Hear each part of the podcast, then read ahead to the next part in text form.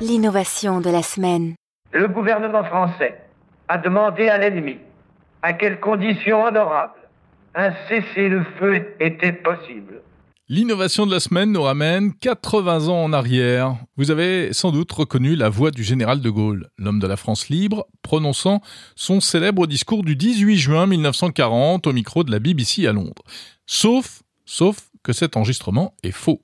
Car le discours du 18 juin n'a jamais été enregistré.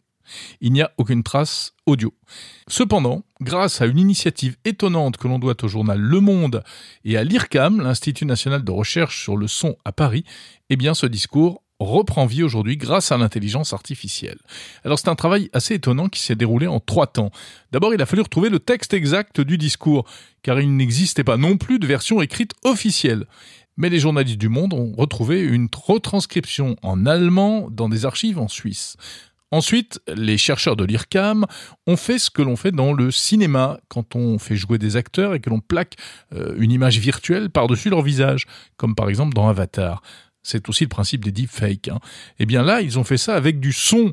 Ils ont d'abord fait enregistrer le discours du 18 juin par un comédien, en l'occurrence François Morel qui a rejoué la façon de parler du général, mais avec sa propre voix. Et ensuite, les chercheurs de l'IRCAM ont plaqué sur le discours de François Morel une fausse voix du général de Gaulle générée par intelligence artificielle à partir de plusieurs enregistrements authentiques, ceux-là retrouvés dans les archives de la BBC. Et voici donc le résultat. Moi, général de Gaulle, actuellement à Londres, j'invite les officiers et les soldats français qui se trouvent en territoire britannique ou qui viendraient à s'y trouver avec leurs armes ou sans leurs armes? J'invite les ingénieurs et les ouvriers spécialisés des industries d'armement qui se trouvent en territoire britannique ou qui viendraient à s'y trouver à se mettre en rapport avec moi. Alors ce n'est pas parfait. Je trouve personnellement que la fausse voix du général est un peu trop aiguë par rapport à la voix euh, que l'on connaît. Mais n'empêche, c'est quand même impressionnant. Il s'agit donc d'une fausse archive historique, c'est du fake, mais ça permet de se remettre dans l'ambiance et de ressentir l'émotion de ce discours qui est un, fait majeur de l'histoire de France. En tout cas, ça n'a pas été simple de recréer cette voix à partir des enregistrements d'époque, comme l'explique le chercheur Axel Robel de l'IRCAM que j'ai interrogé. Il se trouve que dans le cours de, l'histoire, il a changé la façon de parler.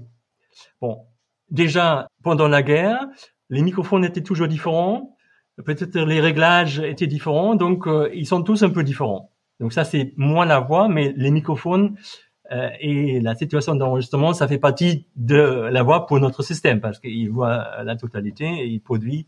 Voilà, donc ça c'est une confusion. Et le deuxième problème, c'est que pendant la guerre, le euh, général de Gaulle, donc avec les euh, technologies anciennes, il a dû parler avec une voix assez plate. Donc il pouvait, pouvait pas parler très fort ni très faible, donc ça restait assez monotone. Euh, par contre, après la guerre, donc la plupart des gens ils connaissent le général de Gaulle euh, qui parle beaucoup plus expressif, euh, donc ça devient c'est assez différent. Et le choix de François Morel, c'était plutôt d'aller un peu dans ce sens. J'ai l'impression, alors comment dire, la reproduction est, euh, est étonnante, elle est troublante.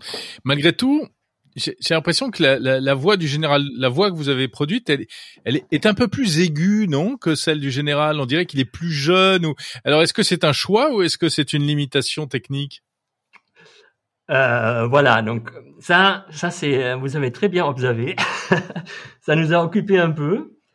Euh, moi, si j'ai une grande base, donc j'avais les différents discours, euh, j'ai fait mes statistiques là-dessus, je trouve la moyenne de la F0, de la hauteur, et euh, pour moi c'est ça. Donc jusqu'à maintenant, on avait, c'était aussi un détail, jusqu'à maintenant, pour les différents projets qu'on a fait, on avait toujours un seul enregistrement de la voix cible.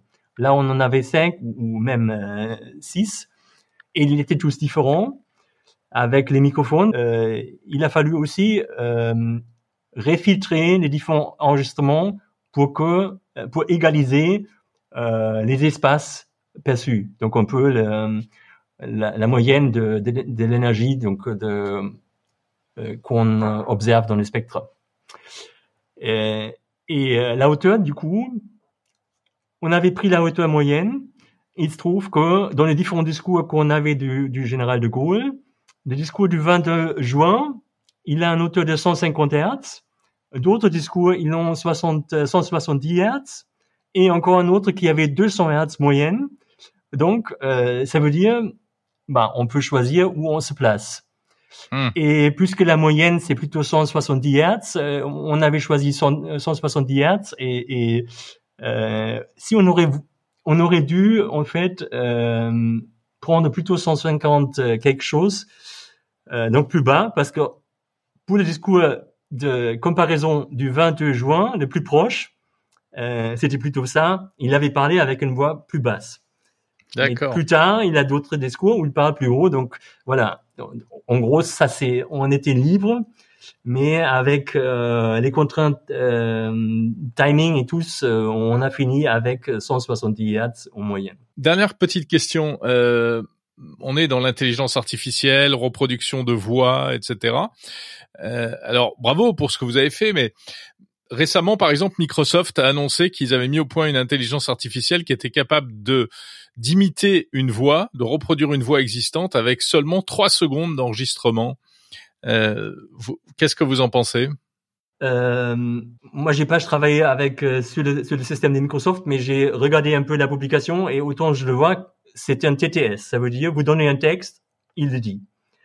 Mais il ne peut pas, euh, il ne peut pas faire des pauses et des euh, une intonation euh, liée à un, contexte ou un dialogue, donc mettre une, euh, un accent quelque part. Comme moi, j'ai hésite à certains mmh, endroits mmh. où, où, je réagis à ce que vous dites et donc euh, ça donne un dialogue et, et ça c'est ça le système de Microsoft il ne fait pas. Oui, d'accord, je comprends. Ça devient mmh. plutôt monotone. Euh, vous avez là un monologue euh, sans, euh, qui a une expressivité, mais c'est l'expressivité qui est euh, qui vient de la voix qui a été enregistrée au départ. Et euh, du coup, c'est aussi un nuage de, de locuteurs. Ils ont 7000 mmh. locuteurs, je crois. 60 000 heures et euh, mmh. 7000 locuteurs dans leur base. Euh, et donc, le modèle est beaucoup plus grand que le nôtre. Euh, et, euh, et, ça fait une, une, expressivité aléatoire, en fait. Ouais, je comprends. en fait, vous, ce, ce, que vous avez fait, c'est ce qui se fait dans le, dans le cinéma, par exemple, où on filme un acteur avec euh, du motion capture, on plaque euh, une autre image sur son visage.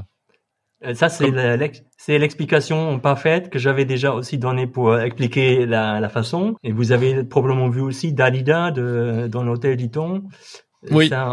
euh, et donc là, c'est une actrice qui joue mm. et donc qui a motion capture et donc euh, le visage de Dalida euh, mm. collé sur son visage et euh, nous on a fait pareil pour la voix.